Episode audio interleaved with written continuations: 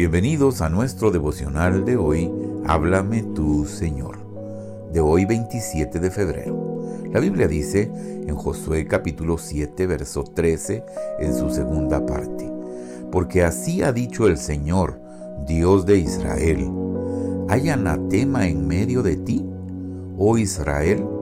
No podrás hacer frente a tus enemigos hasta que quitéis el anatema de en medio de vosotros. El pueblo de Israel había experimentado de una manera maravillosa la ayuda de su Dios. Los altos muros de Jericó cayeron y ahora debería suceder una victoria tras la otra. En vez de eso, vino la gran derrota delante de los habitantes de Jai.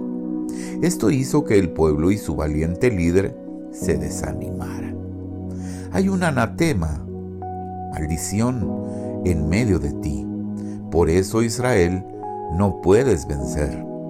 No debes determinar y permanecer tirado en el piso. Eso no ayuda. Quita el pecado del medio de ti. ¿Cuántas veces esto se ha repetido en la vida individual y también en la de la iglesia? Todo se ha paralizado. Ya no hay victoria. No se experimenta la respuesta a las oraciones la alegría se fue. ¿Será que pasó lo mismo? Hay un anatema. Muchas cosas pueden significar el anatema. Una posesión obtenida por engaño, un pecado no confesado y por eso no perdonado, una desobediencia a sabiendas de una rivalidad continua, una envidia muy grande un orgullo conservado a pesar de exhortación interna. ¿Esta palabra te corresponde a ti? Entonces, levántate alma mía, quita el anatema, rompe ese lazo, rompe con el pecado.